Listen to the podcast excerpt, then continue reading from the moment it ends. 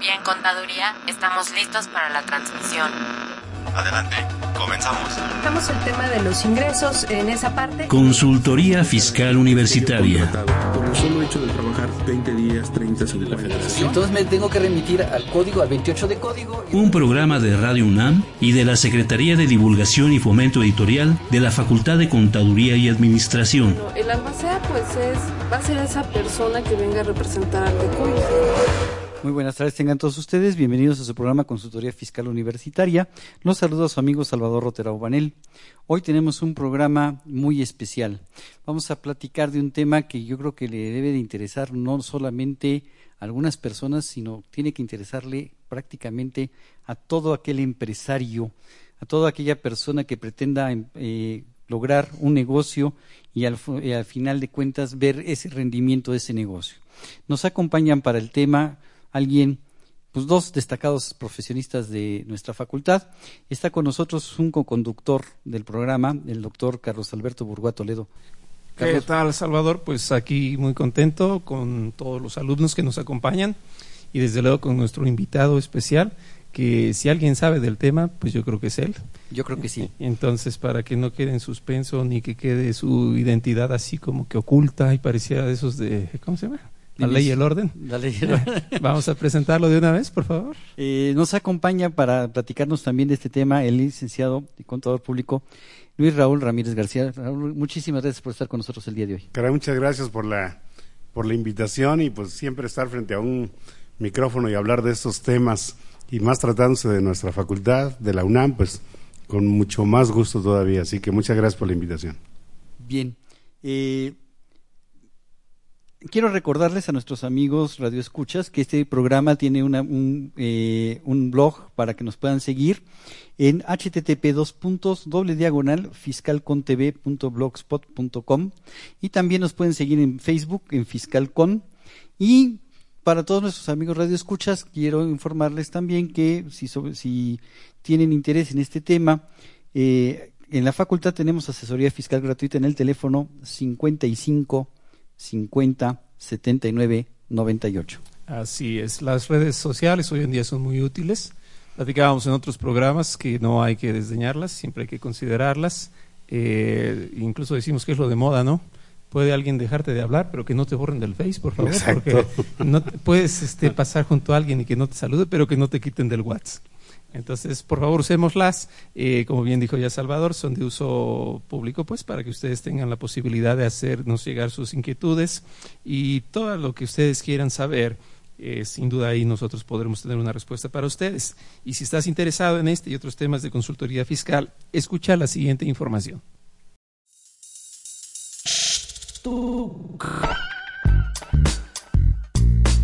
Si estás interesado en este y otros temas de consultoría fiscal universitaria, escúchanos ingresando a la página www.radionam.unam.mx. Busca la sección de programación y elige la opción AM. Ubica el programa Consultoría Fiscal Universitaria. Presiona doble clic. Al hacerlo, accedes a nuestro contenido oprimiendo el botón de reproducción. Esta información la podrás escuchar desde tu tablet, iPad, PC o celular.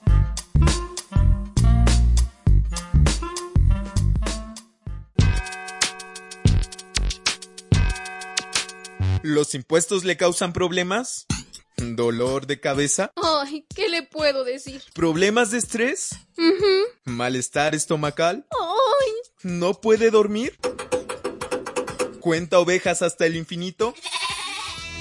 Basta de sufrir. Nosotros tenemos la solución. La Facultad de Contaduría y Administración te asesorará en tus obligaciones fiscales, laborales y de seguridad social, tanto de manera personal como vía telefónica.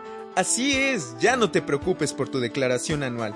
El Departamento de Asesoría Fiscal Gratuita, que se encuentra en la División de Estudios de Posgrado, te ayudarán en lo que necesites. ¡Oh, qué bien! ¿Y qué tengo que hacer? Solo tienes que llamar al 5550 7998. Y no solo te atienden de manera personal o telefónica, también contamos con correo electrónico. Sí, escuchaste bien. Correo electrónico. Escribe a consultoriofiscal.fca.unam.mx. Con toda la ayuda que tendrás por parte de asesoría fiscal gratuita, tus malestares se irán al...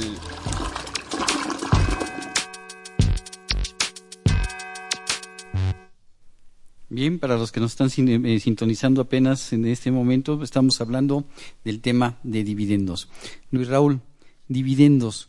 ¿Cuáles son los requisitos legales para poder decretar dividendos de una empresa hacia sus accionistas? Salvador, antes de contestar tu pregunta, no la estoy evadiendo, solamente dije antes de sí, por favor. Sí, sí me gustaría comentar que yo creo que muchas veces tenemos un concepto equivocado de, o el empresario como tal, yo creo que de repente tiene ese concepto acerca de los retiros de utilidades. ¿Cuántas veces hemos visto que cuando se constituye una empresa, una, una persona moral, hablemos concretamente de una SA, cuántas veces hemos encontrado que resulta que apenas la empresa se constituye, empiezan a operar y vamos a pensar que a los dos, tres meses pues ya les está yendo bien. Y entonces de repente los empresarios están buscando cómo empezar a retirar esas utilidades. Y yo creo que olvidan un pequeño gran detalle, que es que las utilidades como tal pues no pueden repartirse legalmente hablando, sino hasta después de que se haya cerrado el ejercicio. Pero cuántas veces, oye, pues es que hay dinero en la caja, en el banco, entonces, pues yo quiero para mis gastos. Pues sí, señor empresario, pero legalmente no se puede, sino hasta que cerremos el ejercicio, se reúna la asamblea de accionistas y entonces que acuerden qué hacer con esas, con ese resultado obtenido, con las utilidades, entonces las podrán repartir. Pero, a ver, pero antes no. Pero a ver, con lo que lo que está diciendo eh, Raúl suena muy interesante, pero entonces estamos hablando de que tengo que esperar a que se cierre el ejercicio. O sea, diciembre del 2015 una vez que se cierre el ejercicio, ¿ya puedo en enero sacar el dinero? ¿O tengo que esperar a que se presente la declaración anual?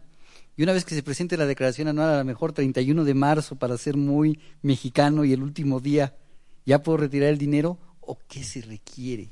Ah, bueno, se supone conforme al texto de la ley que tiene que existir una aceptación de los resultados del ejercicio social, que así le llama la ley mercantil, para que solo así tuvieran de alguna manera el derecho, por llamarlo también, eh, de poder hacer un retiro. No obstante, pues sabemos que toda la parte mercantil que por eso se caracteriza es eh, muy, muy laxa. Vamos a poner el ejemplo a qué me refiero con muy laxo. Se supone que, no se supone, todo mundo debe llevar su contabilidad en español, si no hay multa de 25 mil pesos, dice el Código de Comercio. Todo mundo debe llevar sus libros sociales, dice la ley de sociedades mercantiles, pero como son efectos internos, no hay sanciones, y de alguna manera se flexibiliza tanto al extremo, como bien lo comenta Luz Raúl, de estar sacándose dinero previo a lo que es eh, un decreto o una corroboración total de que hubo verdaderas utilidades. Eh, dijéramos que hay un antes y hay un después. En el antes no está prohibido. No obstante, ese dinero que sale, como que tuviera que esperar al resultado final para corroborarse en esa lógica qué es lo que pasó, ojo, mercantilmente hablando, con el dinero del socio. Sabemos que un socio, por la participación que tiene en la empresa, eh, reflejada en porcentaje, tendrá el derecho respectivo, porcentualmente hablando, de la ganancia o de la pérdida, independientemente de lo fiscal. Si él está obteniendo dinero previo, sin duda la sociedad se lo puede dar, no obstante tendría que estar supeditado al resultado final, es decir, la ley no lo impide. El problema, como bien lo comenta Luis Raúl, es qué pasa en lo fiscal, porque ese es el socio más fuerte. El problema privado aquí en casa dijéramos como puramente lo platicamos en la calle, no hay problema, ¿no? No hay fijón. El problema es afuera. El problema es afuera, donde las autoridades sin duda están esperando la tajada que les corresponde, legítimamente hablando, por lo que implica estas decisiones. Entonces ahí es donde entran conceptos se le trata de tergiversar que como emolumento, entonces se le trata de tergiversar como si fuera un honorario y finalmente... Y por ahí incluso he escuchado anticipo a cuenta de dividendos en una sociedad mercantil. ¿Qué opinas, Luis Raúl? Pues fíjate que, bueno, yo honestamente no, no los conozco ni los recomiendo porque pues precisamente eso sería tanto como... Mira, quisiera ir un poquito más atrás. Recordar que tenemos dos tipos de personas morales, ¿no? Las civiles y las mercantiles. Las civiles son sociedades de personas, en donde tú como persona te incluyes en esa sociedad y tienes derecho a retirar obviamente cantidades, inclusive para tu subsistencia diaria, lo que conocemos como anticipos a cuenta del remanente distribuible, por ejemplo. Pero en la sociedad mercantil, lo que, lo que debe de trabajar es el capital, es una sociedad de capitales, en donde tú te obligas a pagar el importe de las acciones que tú hayas suscrito y lo que debe de trabajar es el capital. Me queda claro que alguien lo tiene que administrar, Eso me queda claro, que puede ser un administrador único, pueden ser los miembros del consejo. Y entonces, aquí es donde, si tú inviertes una cantidad, yo diría, pues tienes que esperarte a cerrar el ejercicio para que una vez que se cierre, entonces conozcas si hubo utilidades o pérdidas y entonces repartirte la cantidad que, te corresponda. Una vez que la asamblea de accionistas se ha reunido y ha determinado qué va a hacer con ello. Entonces los anticipos ni siquiera pudiéramos llamarle que son anticipos. ¿Por qué? Porque ni siquiera sabemos si vamos a ganar o vamos a perder. Y el otro punto, es muy independiente la parte mercantil, la parte legal, diferente a la parte fiscal. Tú preguntabas al principio, ¿no? Que si había que esperarse a presentar la declaración anual. Pues la declaración anual de impuestos es, es un terreno aparte, porque aquí viene una mezcla posterior, pero eso ya no más para saber, en su caso, si hay que pagar o no impuestos sobre esos dividendos. Pero el dividendo como tal en materia mercantil, tú cierras el ejercicio el primero de enero, si se reúne la asamblea y ese día celebran la, el, la asamblea y determinan que van a repartir dividendos, pues por supuesto que lo podrían hacer. Pero previo a ello debieron haber aprobado estados financieros, ¿no? Sí, por supuesto. O sea, eso quiere decir que los estados financieros tienen que estar al el 31 de diciembre en el último minuto y están trabajando toda la noche para que a las 10 de la mañana se reúnan y los aprueben, ¿no? Y aquí hay un punto muy importante, como bien lo comenta Luis Raúl, eh, les decía yo que el hecho de que no esté restringido por la ley mercantil no quiere decir que esté bien. O sea, vamos, una cosa es que no esté prohibido y otra cosa es que se haga como quiera. Eh, me queda muy claro a mí, yo creo que todo el mundo podría tomar nota. Aquí los alumnos que nos acompañan, por favor, no los veo que apunten. No, es verdad. es el artículo 33, apartado A, fracción octava del reglamento del Código Fiscal de la Federación. Se refiere al contexto de la materialidad. A mí me tocó platicar este lunes y martes pasado, de la semana pasada, perdón, con la gente de auditoría del SAT. Ellos tienen muy presente lo que es la materialidad. En un curso que platicábamos, ubican, volviendo al tema, que si alguien quiere dar anticipos de dividendos o de utilidades, cualquiera que sea el nombre, desde ahí hay una diferencia que ahorita quisiera comentar, eh, debe estar autorizada, debe revestirse, debe tener un fundamento documental legítimo y si es posible que toque la puerta de una autoridad o de un fedatario público que confirme o que haga notar que sí se pudo hacer. De otra manera, toda la culpa cae en el administrador. Dicho en pocas palabras, se hace bajo el riesgo. Coincido totalmente con Luis Raúl. Hacer una cuenta de anticipos a utilidades es así como gastos por comprobar o más caro, este, diferencias por encontrar, ¿no? O sea, no sabemos si va a pasar o no. Entonces, ni podríamos hablar de una obligación suspensiva ni resolutoria, simplemente es un riesgo que toma el propio contribuyente. Y ahí yo tengo dos puntos básicos. Ciertamente el contribuyente, que el final recae en la decisión de una persona física, aunque se vista como moral, tiene dos derechos. El derecho de hacer con su dinero lo que quiera, pero el derecho de estar informado a qué pasa si lo hace de una u otra forma, si lo quiere de una u otra forma. Entonces, es un básico referente. Ahora, el por qué tenemos el 10 adicional, esa es otra historia, pero no sé si... Esa es la parte fiscal. Así es. Pero bueno, mira, nada más para ir cerrando esta parte. ¿Cuántas veces justamente el accionista, cuando tú le explicas todo lo que, lo que estamos comentando aquí, acerca de toda la, la complicación que tiene la distribución, el, el, acta y todo lo que quieras, dice, bueno, ¿y por qué no mejor utilizamos otras vías que ya nos comentaban? Que si son este honorarios, eh, inclusive de los famosos que conocemos como asimilables, cuando se supondría que pretenden como prestarle un servicio personal independiente a la propia sociedad donde son socios, o bien los honorarios como miembros del Consejo de Administración, o cuando simplemente dicen, bueno, pues si hay lana en la empresa, yo me quiero llevar una cantidad. Entonces háganme un cheque por la cantidad que quieras, le pasan el dato al contador, el contador dice, bueno, ¿y ahora cómo contabilizo este, este retiro, no este cheque que sacaron y ahora cómo lo registro. Y cuántas veces hemos visto la clásica cuenta que se llama eh, gastos por comprobar o funcionarios y empleados o deudores diversos. Y ahí entramos ya la, un poco a la parte fiscal, porque hay que considerar que estos préstamos que se le hacen a estas personas, a los socios accionistas, la ley del impuesto a la renta los considera como dividendos. Claro. Yo quisiera puntualizar, antes de que nos metamos al ámbito fiscal, que efectivamente para poder decretar dividendos necesito dos cosas desde el punto de vista de la Ley General de Sociedades Mercantiles. La primera de ellas es que se hayan aprobado estados financieros. Esto significa que haya habido una asamblea de accionistas, una asamblea ordinaria de accionistas en la que se aprueben los estados financieros que presentó el administrador junto con el informe que presentó el comisario, no olvidarlo. Y una vez que esto esté aprobado, entonces requiero una nueva asamblea de accionistas. Pero en este caso será una asamblea extraordinaria de accionistas en donde se van a decretar los dividendos. Y aquí vienen dos elementos importantes. Dependiendo de la orden del día, porque cada caso es distinto, caso por caso, eh, y pasa fedatario público, puede llegar a ser actividad vulnerable o no, simplemente para que lo sepa quien nos escucha y aquí quien está con nosotros de alumnos, que es lo que se manda el aviso al SAT, que sabemos que no ha progresado mucho, pero bueno, ahí está. Segundo contexto, eh, se tiene efectivamente que dar ya la corroboración o de alguna manera conocer que hubo verdadera utilidad para poder hacerse ese reparto. De otra manera, vuelvo a insistir, hay en manos de quien administra la contingencia de por qué se está dando dinero si todavía no se tiene una certeza de que hay utilidad. ¿Qué es lo más viable? ¿Qué es lo más común? Que todo apunta que así va a ser, ¿cierto? Pero vuelvo a, como tú bien lo dices, tiene que constar en un documento.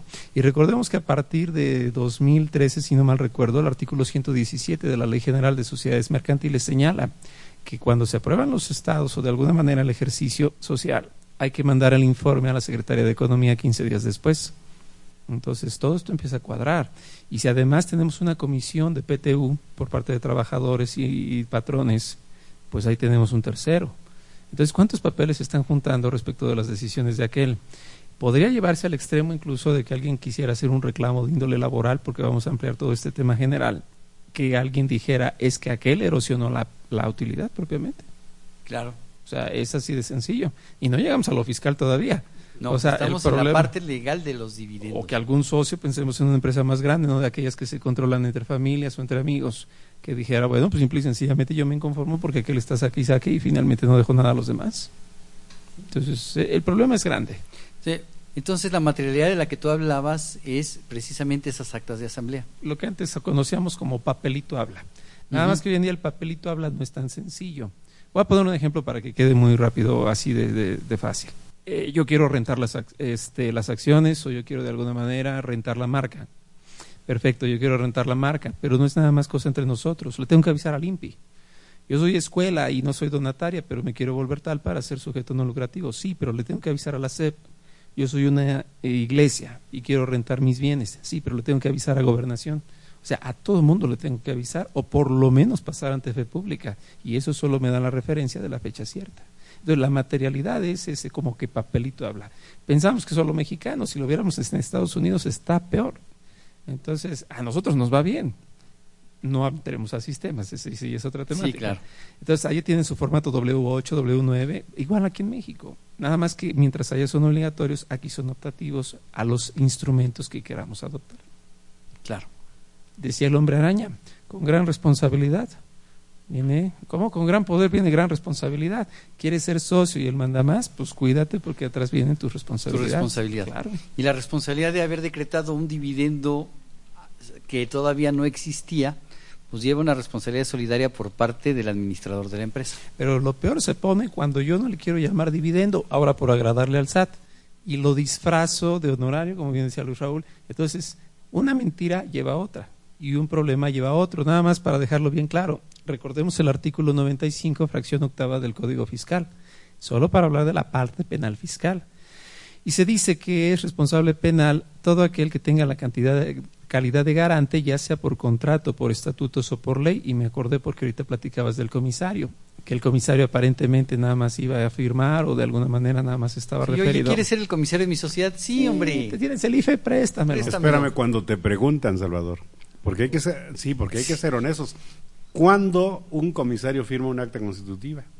Nunca, o sea, no, se reúnen los actividades ¿A quién ponemos el contador? Pues pon al contador. Bueno, con la reforma ya tiene que estar ahí de alguna manera, porque también eso era cierto, para, este, para darle a él certeza de que no lo estén embarcando de a gratis.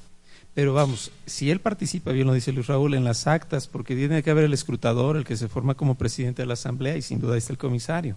Una acta sin comisario no vale. Entonces la temática es, al participar y firmar, tenemos un problema, ojo, hasta ahorita de tipo corporativo y laboral ¿Qué pasaría con lo fiscal? Ahorita entramos a eso. Claro. Bien. Raúl, entonces, eh, ya tengo mis actas de asamblea, ya ordinaria, extraordinaria, ya se aprobaron los dividendos. ¿Qué procede? Pagarlos. Pagarlos. Sí, y es cuando viene lo bonito, ¿no? Ahora sí quiero mi cheque o mi transferencia. ¿Puedo pagarlos en efectivo? No, fíjate que ya este, todas las operaciones, eh, ahora con la ley antilavado de dinero y todo ese tipo de cosas, los eh, se, la ley sigue manejando el concepto de efectivo, pero hay que considerar que el efectivo no es solamente el dinero como tal, pues la moneda del cuño corriente, sino también se consideran como efectivo las transferencias bancarias, los cheques, y estas son las formas en que podía pagar. Pues no puedo agarrar y decir, en bienes. Te tocaron 50 mil pesos, aquí está un, fajo de billetes de cinco, que suman 50 mil pesos y ahí están tus Yo lo que no recuerdo es si esta, la ley antilavado de dinero, no sé si marca algún monto ahí para que se puede pagar. Ah, bueno, el pago de dividendos no es actividad vulnerable. No obstante, que corra dinero entre particulares y que aquel lo lleve a su banco, pues la lógica es que ahora el banco va a pedir el informe de actividad relevante, de operación relevante. Claro, pero la ley del impuesto de la renta sí me exige claro que el pago tenga que ser hecho con cheque o transferencia. ¿Sí? Cheque nominativo, además. Hay una regla general que es el 27 de fracción tercera y que sea a nombre de aquel que es titular del, vamos, al contribuyente. Al, pues. nombre del accionista. Ah, Entonces no puedes sacar el cheque, era para mí, pero oye, pues sácalo a nombre de mi esposa. pues sí. O era para mi esposa, pero no, sácalo mi nombre. O dáselo al chofer, ¿no? O dáselo al chofer. si, no es premio de la, del hipódromo, ¿no? sí. Efectivamente. Ahora, aquí viene un contexto bien importante. Eh, para todos los que nos escuchan, los que están aquí presentes y los ausentes, y como dice la. Y ya todos lo saben, lo saben. ¿Por qué viene el 10 adicional? Dos motivos principales.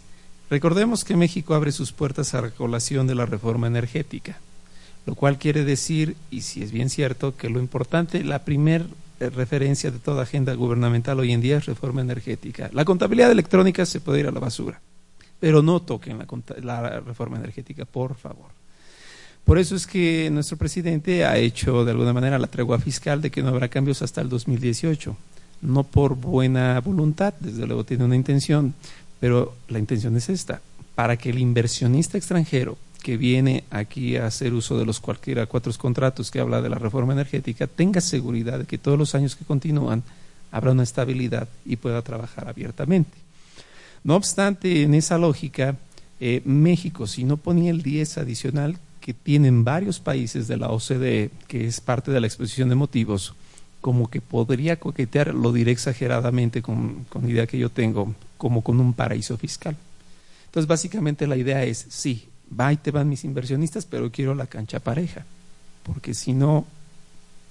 Va, a ser más atractivo que inviertan allá que inviertan aquí. Es un dumping. Entonces, que, que paguen ese 10% adicional. Sí, porque todos nos quejamos, ¿no? Y los socios yo he escuchado que es que no, es que son, pues sí, pero es que no es por nosotros, es por tener la cancha pareja. Y lo mismo pasa con la reforma penal, digo, nada más como cárcel, ¿no? Es algo que pidieron que ahora todo esté parejo, por eso hay juicios orales, por eso hay muchos elementos así de electrónicos, por eso hay un 10 adicional. Esa es la razón de ser de ese 10% adicional. Pero ¿de qué se trata ese 10% adicional, mi querido Raúl? Bueno, la ley que tenemos a partir del año 2014, la ley del impuesto a la renta, pues ahora viene a establecer que las utilidades que se distribuyan a partir del año 2015 eh, van a tener que pagar, el accionista cuando lo reciba va a tener que pagar un 10% de impuesto adicional. Claro, aquí como esta es una reforma, o más bien no es una reforma, es conforme a una nueva ley del impuesto sobre la renta, pues obviamente no le pueden dar efecto retroactivo a las utilidades generadas en años anteriores. De tal suerte que aquellas utilidades que ya pagaron impuestos sobre la renta, que se generaron hasta el 31 de diciembre del 2013 y que pagaron impuesto conforme a la ley que estuvo vigente en su momento, Ahora, cuando se distribuyan esas utilidades a partir del año 2015, no pagarán ese 10% de impuesto adicional.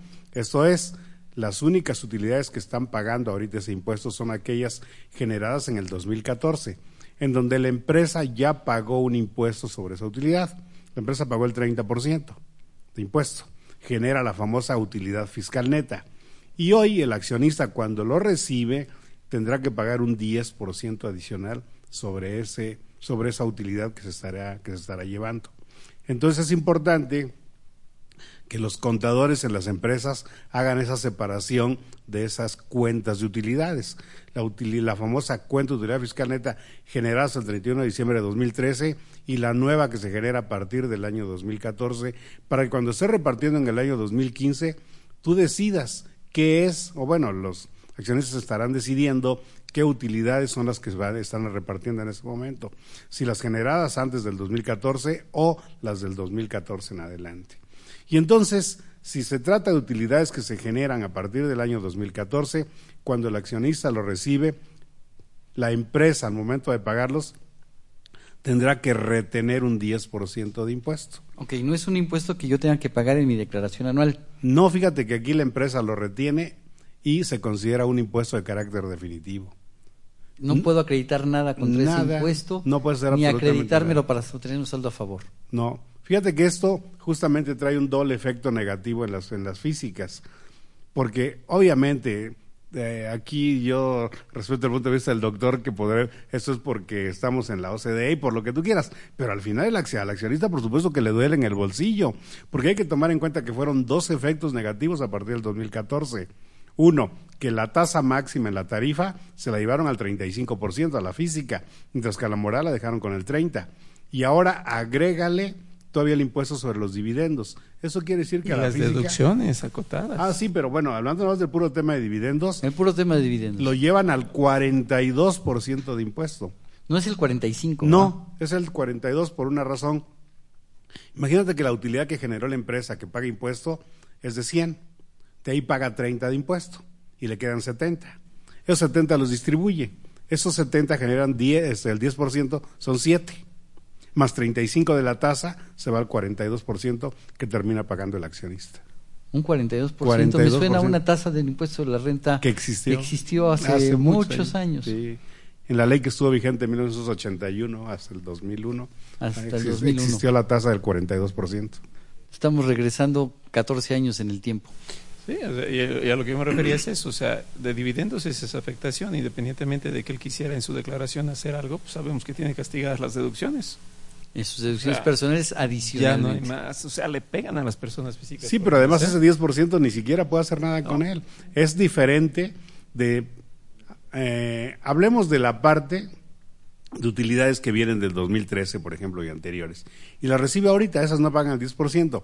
Ahí tiene el, derecho de acumular el, el dividendo que recibe con todo y el impuesto que, que pagó la empresa, pero también tiene derecho al acreditamiento de un impuesto. Entonces, inclusive cuando se lleva a cabo esta mecánica de acumulas todo el dividendo más el impuesto y luego acreditas el impuesto, en muchas ocasiones inclusive resulta un saldo a favor porque puedes por lo menos, aunque las deducciones personales estén limitadas, pero las puedes incluir y eso también te puede, te puede beneficiar. El problema con este 10% adicional es que contra ese 10% no hay nada. Te lo paga, te paga el dividendo, te retienen el impuesto, es un impuesto definitivo y adiós, no hay nada que hacer. Y de hecho sucede algo bien chistoso, porque cuando sale la reforma publicada, todas las empresas empiezan a decretar dividendos.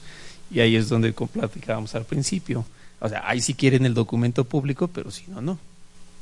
O sea, como que el mexicano es así medio selectivo, ¿no? Bueno, todas las personas en realidad.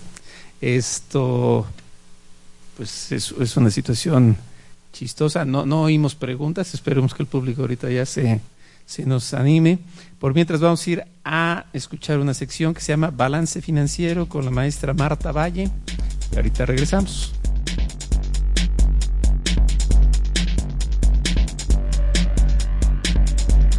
¿Pago de dividendos en efectivo o en acciones? ¿Cuál es la mejor opción? La decisión de pagar dividendos en efectivo o en acciones de la misma sociedad debe basarse en la forma que más beneficia a las partes involucradas, esto es, a los accionistas y a la sociedad. Los principales aspectos a considerar para tomar tal decisión pueden ser la preferencia de los accionistas, el fortalecimiento de la sociedad y los costos fiscales. Con relación al primer aspecto, los accionistas, en lo general, prefieren el pago de dividendos en efectivo, porque es una forma clara, objetiva e inmediata de medir la fortaleza y la salud financiera de la sociedad. Además, quieren evitar el riesgo de que elevadas tasas de rentabilidad por dividendos convertidos en acciones terminen por no cobrarse efectivamente ante eventuales disminuciones de las utilidades futuras. No obstante, en época de crisis económica, el reparto de dividendos en acciones es la alternativa para retener el efectivo y fortalecer la liquidez de la sociedad, reduciendo sus deudas y evitando costos altos de financiamiento. Finalmente, los costos fiscales son un aspecto importante a considerar, en virtud de que una distribución de dividendos en efectivo origina el pago de impuestos en forma inmediata, mientras que si se opta por la entrega de acciones, dicho pago se difiere hasta el momento en que se reembolse el capital. Sobre lo comentado, puede concluirse que no existe una forma de pagar dividendos mejor que la otra. Cada caso debe analizarse a la luz de los aspectos mencionados. Así, accionistas institucionales querrán tener más presencia en el capital de la sociedad, mientras que los accionistas pequeños desearán disponer de las utilidades líquidas que les correspondan. Pagar dividendos en efectivo no será problema ante situaciones de mucha liquidez. En el caso contrario, la alternativa será el pago con la entrega de acciones de la misma sociedad. La recomendación que puede sostenerse como única es que las sociedades deben ser transparentes en su política de distribuir dividendos a sus accionistas, es decir, que deben publicar con suficiente antelación las fechas para la determinación del derecho de sus accionistas a percibir dividendos, la forma en que estos se pagarán y cualquier modificación de dicha política, así como la información que sea necesaria respecto al órgano competente que haya tomado la decisión. Soy Marta Valle y mi dirección electrónica es mvalle.fca.unam.mx.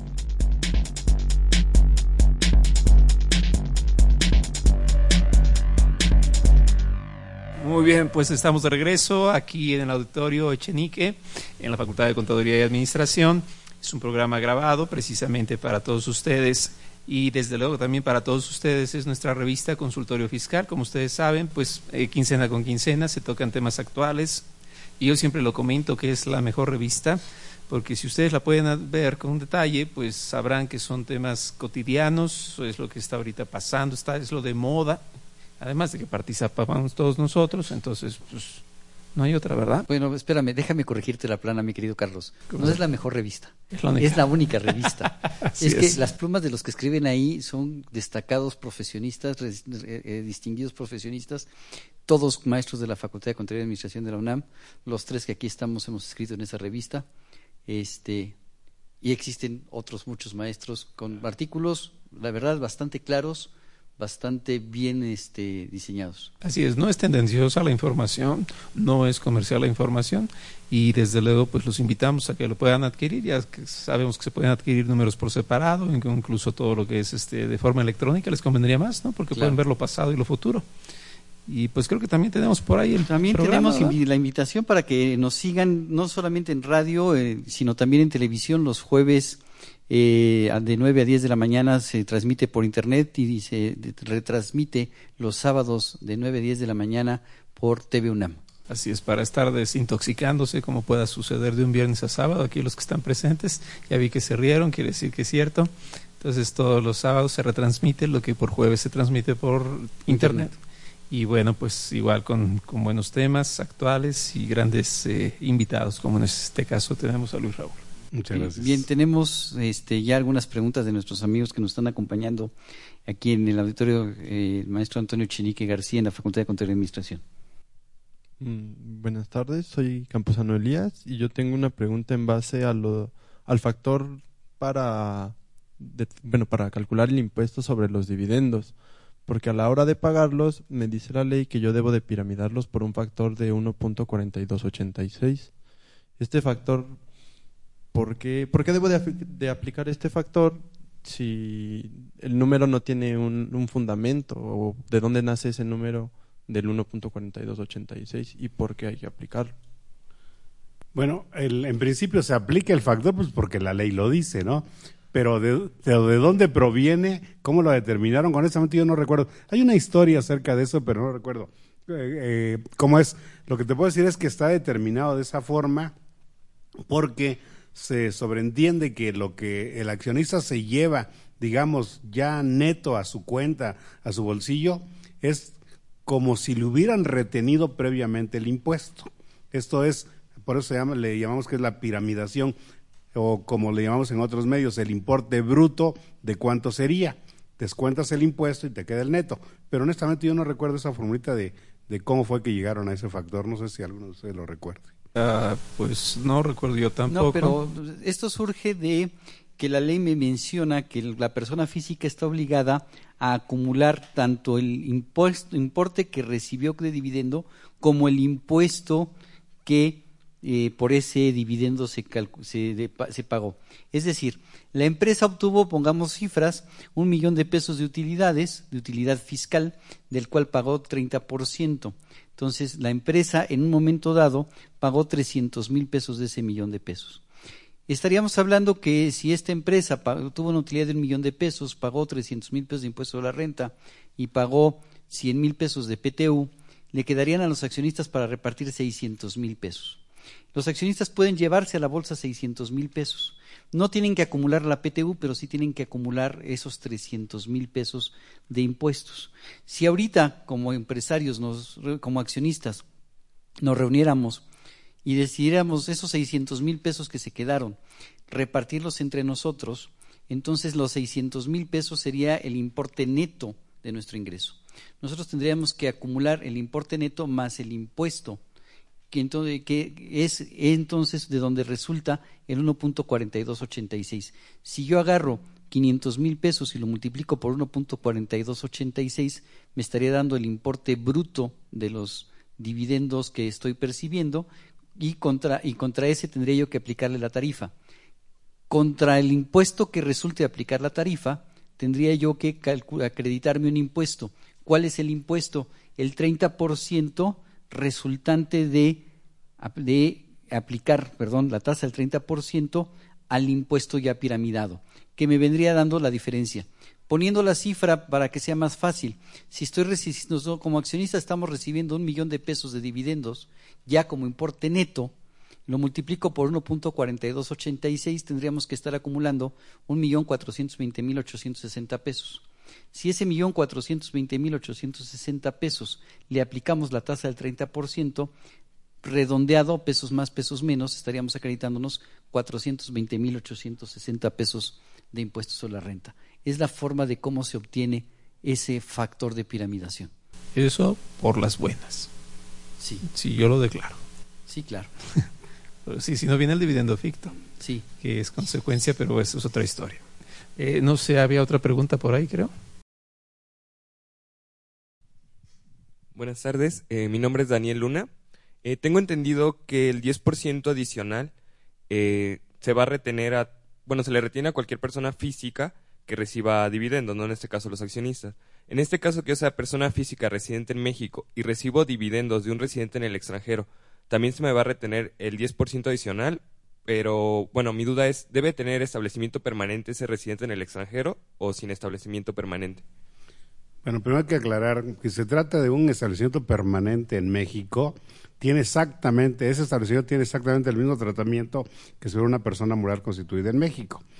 Pero si es una persona moral constituida en el extranjero sin establecimiento permanente en México, entonces aplicarán las leyes del país donde se encuentre ese establecimiento. Pero si es el establecimiento en México, se trata exactamente igual que cualquier persona moral.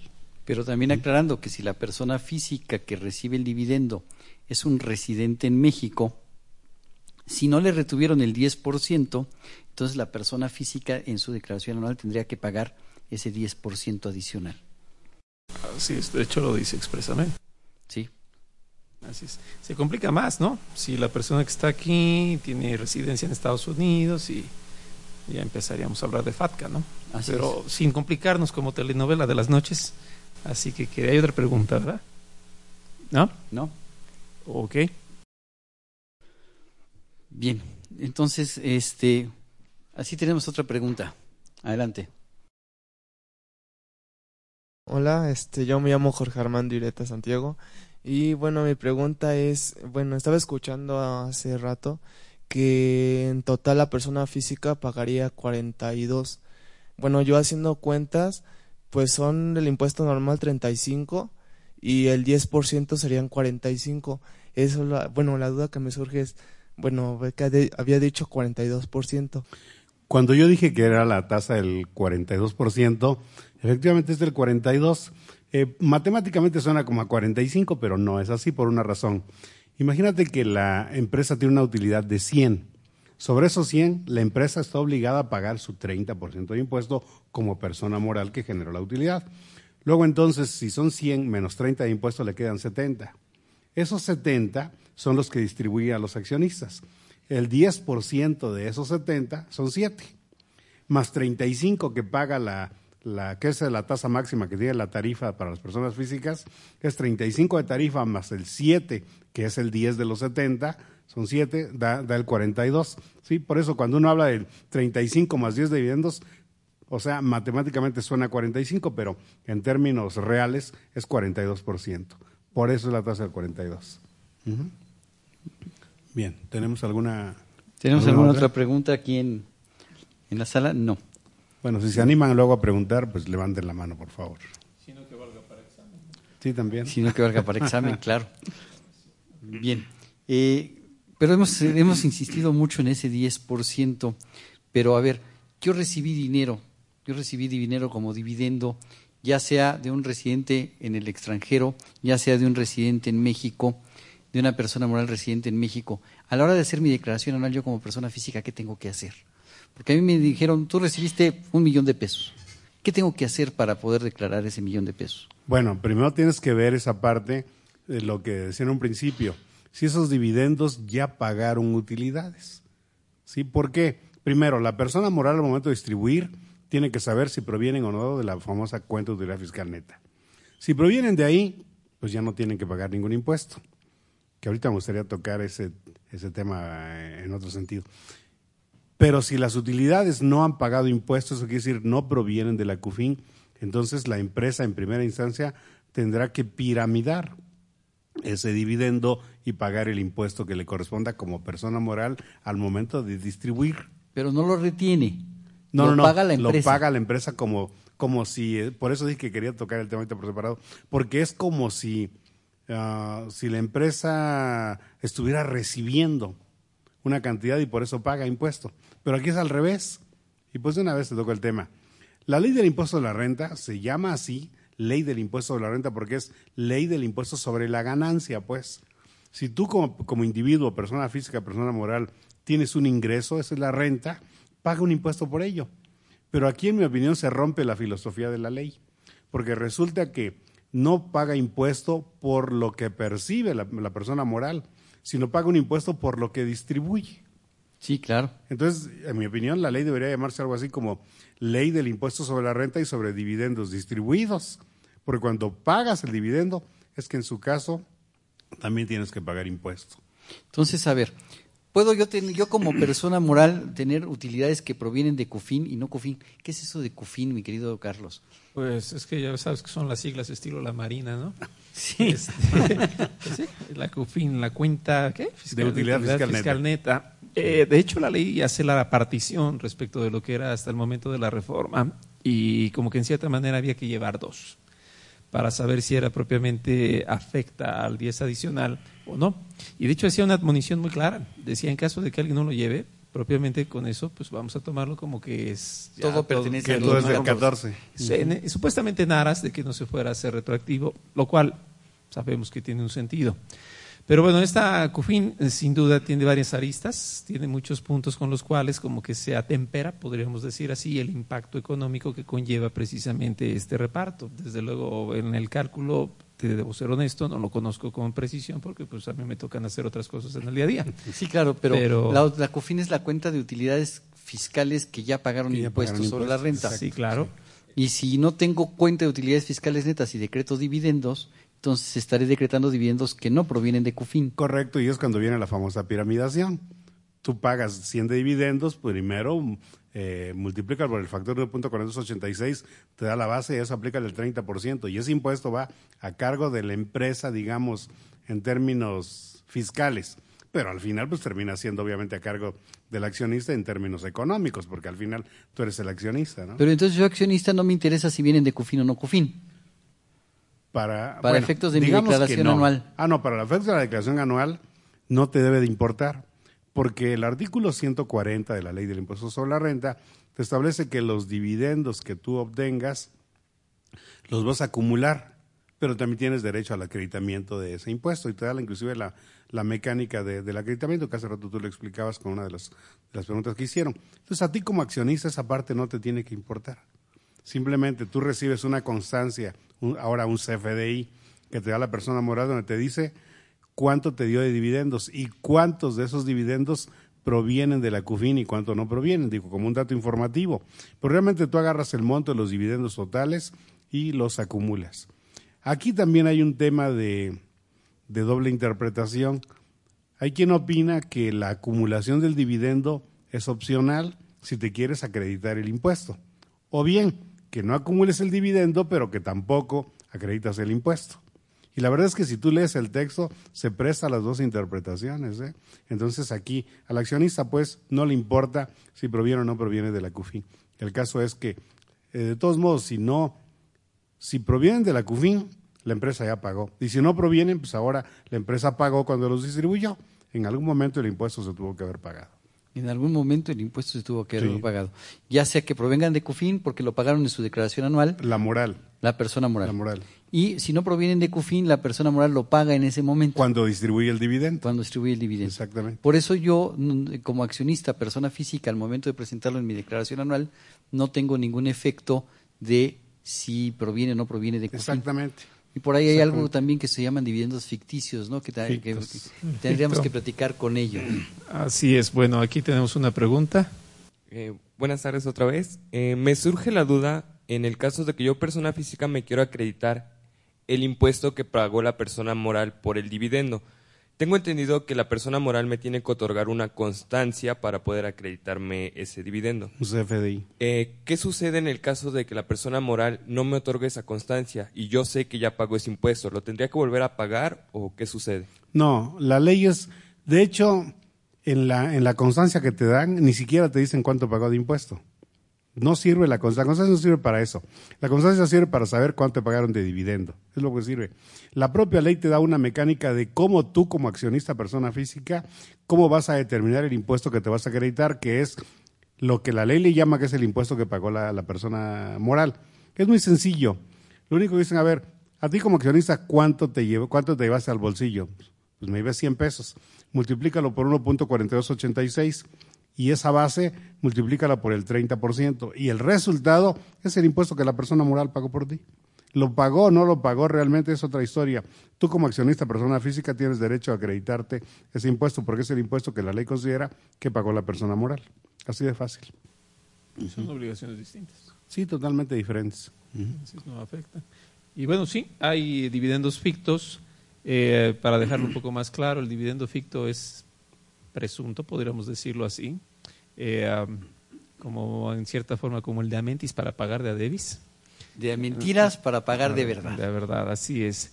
Quizás la más común sea la fracción quinta, que dice el que es determinado de manera presuntiva con base en lo que son las actividades de las autoridades.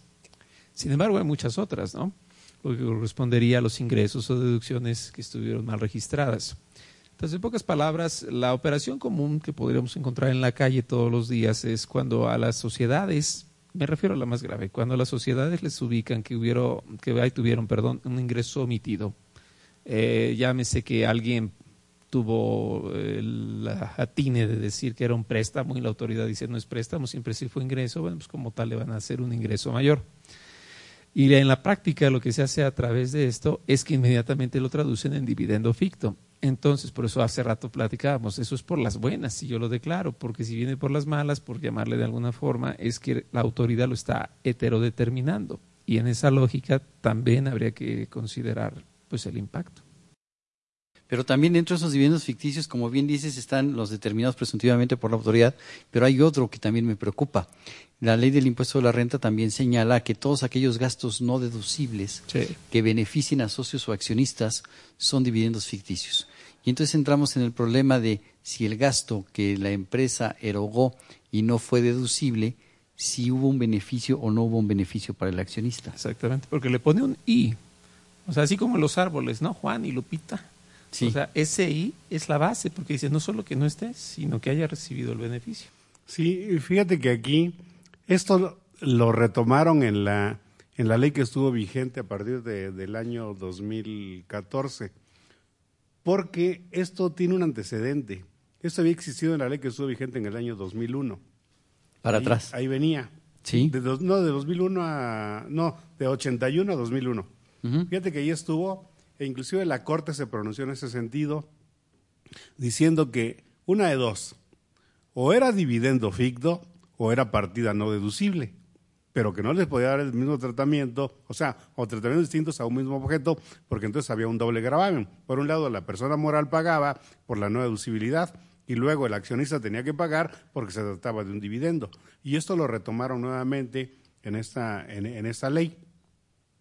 Yo eh, considero aquí que sí hay varios casos donde llega a suceder este tipo de- de situaciones, pero sí me parece que el gravamen sí, eh, como alguna vez se pronunció la Corte, yo creo que es doble en ese sentido y yo creo que deberían como que modificar la ley en esa, en esa parte para darle uno de los dos tratamientos. Claro, están grabando dos veces al contribuyente, pero por lo pronto, mientras tanto, está dentro de la ley que ese concepto se convierte en un dividendo ficticio.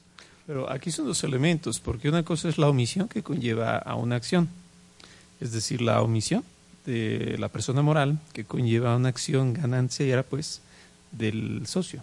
Claro. O sea, ¿qué pasa si yo, empresario, le digo a la empresa, ¿sabes qué? Necesito que pagues la membresía de mi club.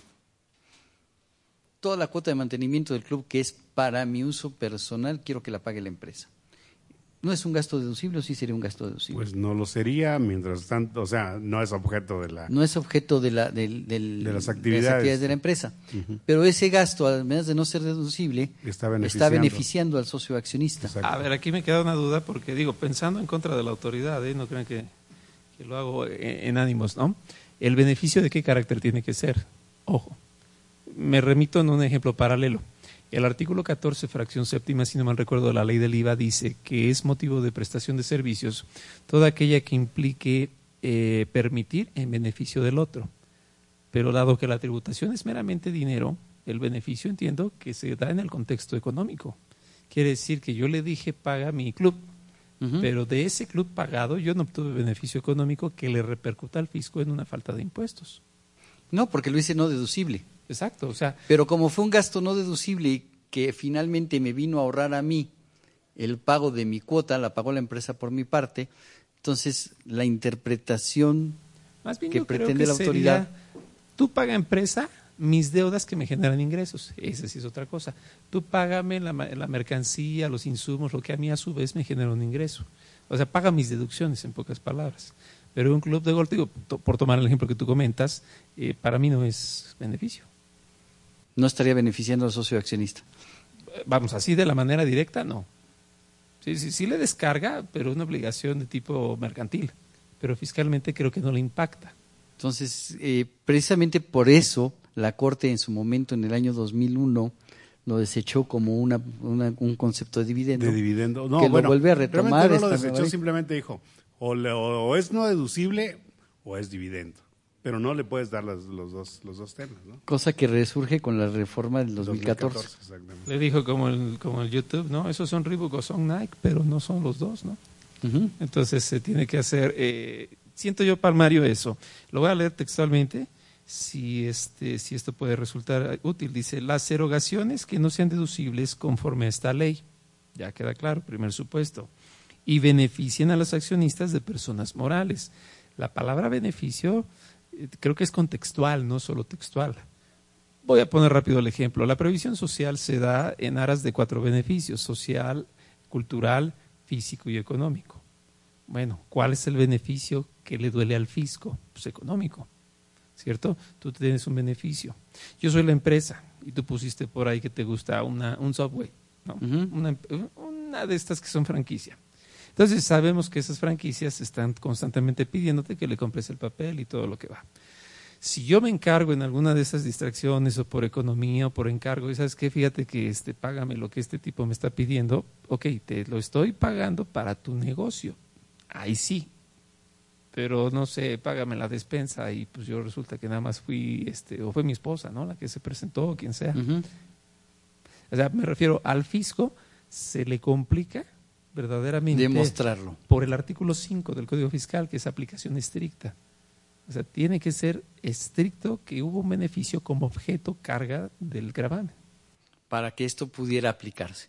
Por, precisamente por esto, este tipo de conceptos se graban solamente hasta que la autoridad lo determine.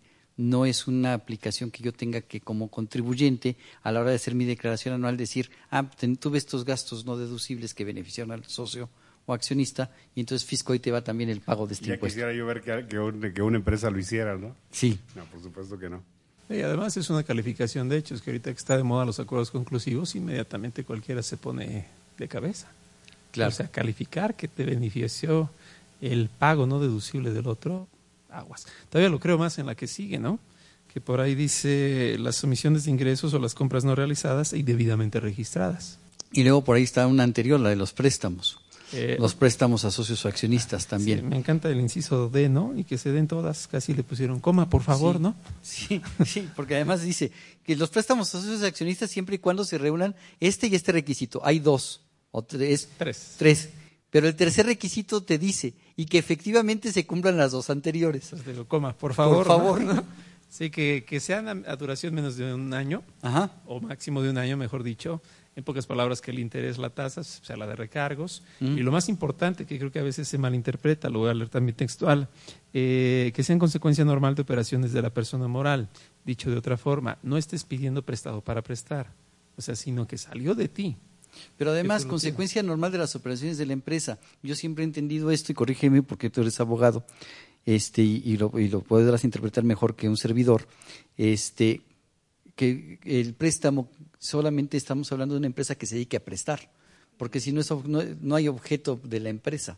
Más bien ese es el objeto social, ¿no? Sí, Porque de si- eso, si, de- si de esa nos vamos, ninguna lo tiene. Ninguna lo tiene. Solo una, ¿no? Las sociedades de ahorro y préstamo. Las cooperativas de représtamos. El ahorro y préstamo porque ahí primero eres socio, luego ahorras y luego, Luego te, te prestan. prestan. Pero en ninguna otra, yo no creo que ese requisito se pueda cumplir. Yo ¿eh? no creo que este requisito ninguna. se pueda cumplir. Pero ojo, dice que sea consecuencia de las Ujú. operaciones, no que sea la operación, No, que sea consecuencia. consecuencia, sí, sí, sí. O sea, yo vendí, tuve dinero, esa es mi consecuencia, tener dinero por vender. Y eso es propio. A lo mejor por ahí. Pero bueno, Bien, Ya está Está bastante en complicadito chino. el tema. bien, Raúl, ¿algún comentario adicional que nos quieras hacer eh, para cerrar el tema? Pues no solamente recordarle a los contadores que no se olviden de manejar esas dos cuentas de utilidad fiscal neta justamente para que en su caso aquellas utilidades generadas antes del 2014, pues que por un error eh, no tengan que pagar el 10% de, de impuesto a la renta adicional. y además que no se les olvide a los alumnos seguir preguntando, porque si no es ahora, nunca va a ser, ¿verdad? Así es. Ok. Eh, bueno, pues esta fue una producción de Radio UNAM, programa grabado en el auditorio José Antonio Echenique García por el personal de medios audiovisuales de la Facultad de Contaduría y Administración. En los controles técnicos estuvo Socorro Montes, en la producción por parte de la Secretaría de Divulgación y Fomento Editorial de la Facultad de Contaduría y Administración, Nezahualcóyotl Jara, Carlos Espejel Pineda, Irving Mondragón García y Alma Villegas. La Facultad de Contaduría y Administración agradece a los conductores invitados de este programa quienes participan en forma honoraria. La opinión expresada por ellos durante la transmisión del mismo refleja únicamente su postura personal y no precisamente de la institución. Muy buenas tardes, buen provecho y nos escuchamos en los siguientes programas. Consultoría Fiscal Universitaria.